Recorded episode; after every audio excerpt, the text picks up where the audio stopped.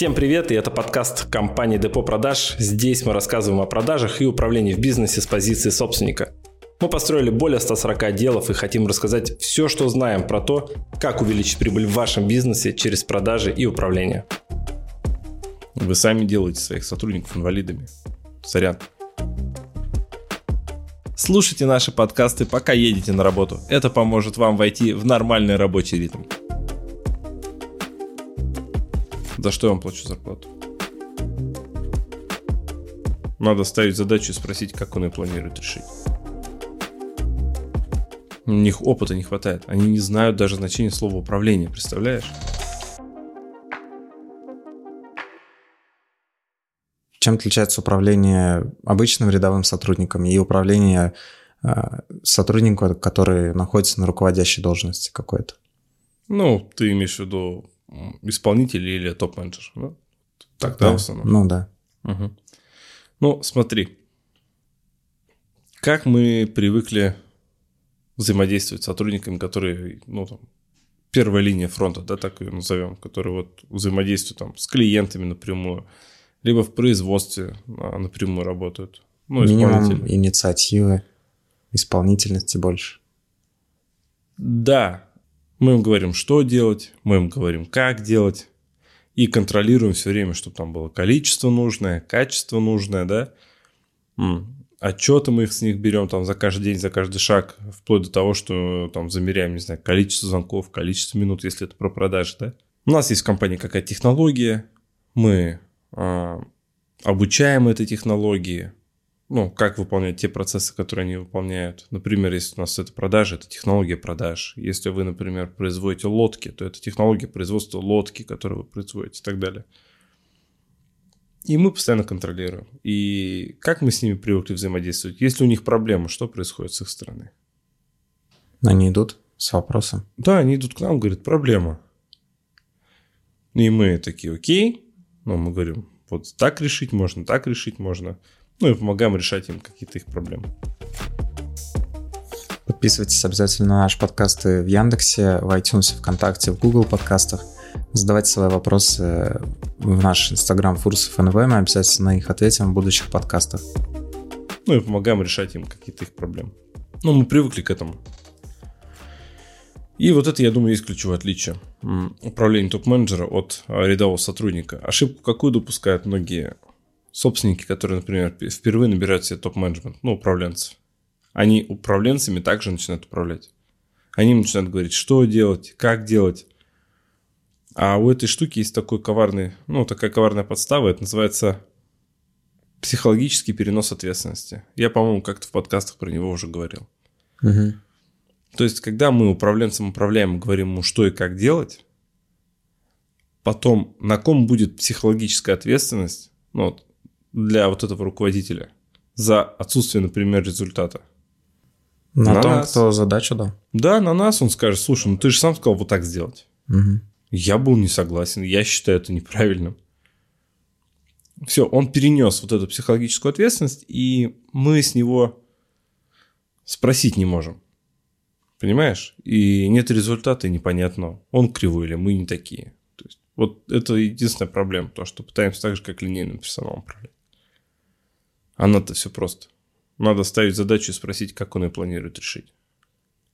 Понимаешь, да, ключевое отличие? Мы говорим, слушай, угу. нам надо план выполнить, не знаю, в 4 миллиона. Сколько тебе нужно времени, чтобы ты мне сказал, как ты это сделаешь? Распиши мне по пунктам, что ты будешь делать, чтобы этот план выполнить. И в качестве вот а, топ-менеджмента, топ-менеджмента, да, ну, управленцем, не знаю, роб, комдир или так далее, работает правило, кто планы рисует, тот их исполняет. Если собственник сам нарисует план, соответственно, он сам будет его исполнять. Топ-менеджмент будет саботировать ваш план, если он ему не понравится, а в конце скажет, ну я же говорил, так не сработает. Поэтому, если вы хотите у себя видеть в управленцах исполнителей, которым вы сказали и они сделали – то вам будет тяжело двигаться и растить компанию. То есть вы все будете тащить на себе. Это самая частая ошибка, когда собственники, они говорят, у нас нет времени, все на нас завязано, у нас там вокруг одни бестолчи. Поздравляю, вы сами создали себе такую атмосферу. Ну, то есть Вы управляете всем. То есть вы каждому, значит, говорите, что и как делать, и без вас шагу не ступит. И это не потому, что у вас люди такие, а потому что вы так взаимодействуете с ними. То есть от обратного. Вы вместо того, чтобы правильно ставить задачу, вы ее ставите неправильно, вы контролируете, вы их приучили, вы взяли здоровых людей, дали им костыли и заставили на них ходить, а потом удивляетесь, что они не бегают. Они привыкли, там, три года подряд ходили на костылях, вы их приучили, а теперь вы говорите, отобрали костыли, говорите, беги, а он как? Вы сами делаете своих сотрудников инвалидами. Сорян. И на самом-то деле вот так надо управлять и с обычным персоналом, с линейным. То же самое, да. Но вопрос в другом немножко. У них уровень осознанности, правильно ты заметил, пониже. Инициатива пониже. Компетенции, может быть, ну, мало. И там в основном руководители уже обучают, подтягивают. И желательно вывести к такому управлению. Мне как-то зад... ну, фразу очень классную мой руководитель сказал, когда я пришел к нему с жалобой. Что там, я уже руководителем был, у меня какой-то сотрудник там, ну, не слушался, это его племянница. Племянница руководителя? Да. Ну, там не племянница, она то ли жена брата, ну, что-то угу. такое, короче. Я к нему прихожу, говорю, вот она там такая сякая, не слушается, не делает. Он на меня смотрит, улыбается, говорит, слушай, ведь здорово, да? Мы, говорит, тебя как раз-таки наняли для того, чтобы ты такие вопросы решал. Все. Мне все стало понятно. Я больше вообще никогда к нему с этим, ну, с такими вещами не подходил.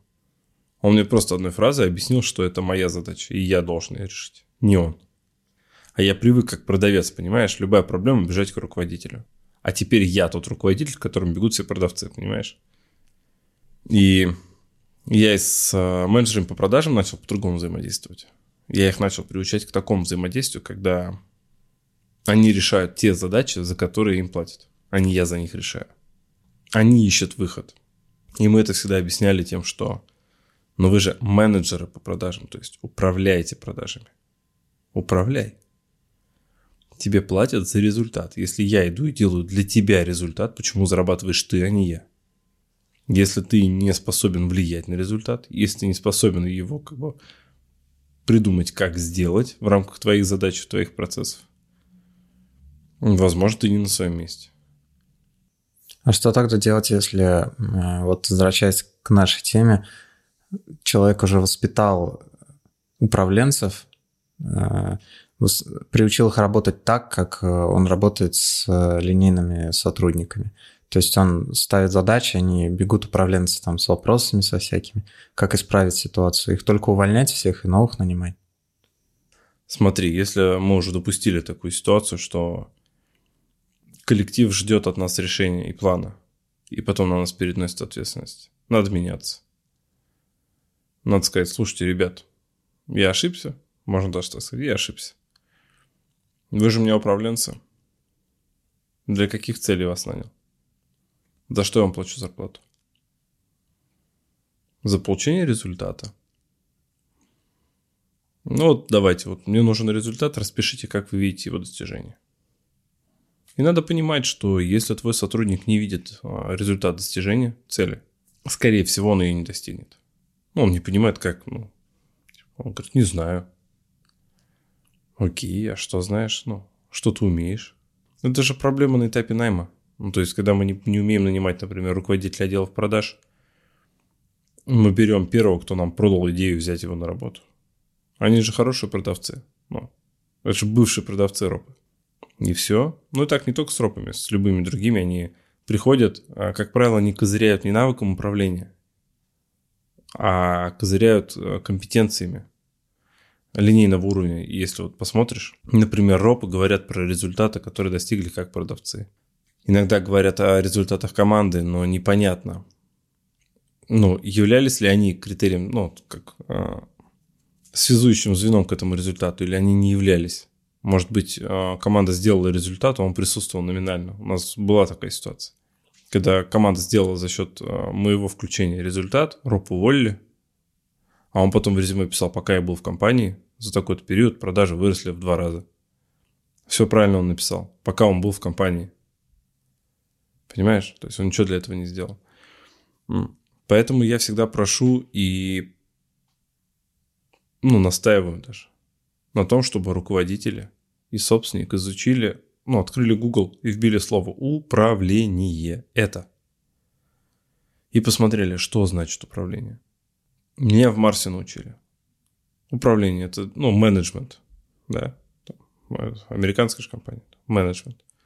Это достижение поставленных целей посредством других людей, которые делают это хорошо и с желанием. Внимание, кто такой управленец? Человек, который достигает цели посредством других людей, которые делают это хорошо и желанием. Ну, хорошо, значит, качество, желание, значит, мотивация, да. Другие люди, значит, они должны быть, и ими мы управляем. И ключевое достижение цели. И как определить, хороший управленец или плохой? Он достигает цели или не достигает? Я всегда беру в пример там Лия Кока. Его там засунули в а, General Motors, который уже банкротился. И он его вытащил, понимаешь? Вот это навык управления, вот это достижение цели. Пускай потом скажет, что у меня в бизнесе нет ресурсов. Да, даже я, да, вот меня засунь в такую ситуацию сейчас, я, ну, я вряд ли бы вывез. Может быть, я что-нибудь придумал, но ситуация-то патовая там на самом деле была. Нет, я сейчас во многие компании прихожу, для меня там, типа, ну, проблемы, не проблемы. Я сам много чего прошел. И кассовые разрывы в 10 миллионов, и ОБЭП, и, ну, что только не было, да? И разделы бизнесов. Я такой смотрю, думаю, ну, нормально, здесь так решается, здесь так. А для большинства управленцев, которые на местах сидят, те задачи, с которыми они столкнулись, они, ну, нерешаемые, кажутся. Они не представляют, что делать, у них истерика, понимаешь? Я прихожу так, спокойно, спокойно. Сейчас, сейчас все решим. И мы такие тук-тук-тук-тук-тук и выплываем из э, той пятой точки, в которую они залезли благополучно сами. Сами себя затащили. У них опыта не хватает. Они не знают даже значения слова управление, представляешь? То есть со школы нам привили, что вот, вот эти термины, эта теория, зачем она нужна. Но порой одно слово определяет вообще порядок действий и правильность их выполнения. Одно слово. Вот как, например, слово управление. Если его вбить, там есть список того, что должен делать управленец. Вы просто берете и смотрите, а вы это делаете или нет. Если вы этого не делаете, скорее всего, вас результат вашей работы не устраивает. Почему? Потому что а вы не управляете. Итак, приходит к вам управленец, вы спрашиваете, что значит управление. Если вам человек объяснить не может, он управлять не умеет, скорее всего. Если он говорит, я могу своими словами, объясни своими. Если он и своими не может, это не значит, что он «я умею, но просто объяснить не могу». А зачем вам управленец, который не может объяснить? Зачем? Как он будет объяснять команде что-то? Он будет говорить, ну я умею, а команде объяснить не могу. Зачем такой нужен? Первое, что я прихожу делать в команду, знакомлюсь с руководителем, говорю, штука управления. Они мне такие там бум-бум что-то отвечают. Мы с ними синхронизируемся. Я говорю, стратегия что такое? Не могут объяснить. Я говорю, окей. Технология что такое? Не могут объяснить. Метод, инструмент. Это то, что я проговариваю с каждым ну, сотрудником. Я говорю, цель, план. Путают план и плановые показатели. Я говорю, у вас есть план? Ну, какой план? Они говорят, 4 миллиона. Я говорю, подожди, это план? Или плановый показатель, к которому надо прийти? Ну, плановый показатель. Я говорю, а плановое достижение есть? Значение слова план не знают.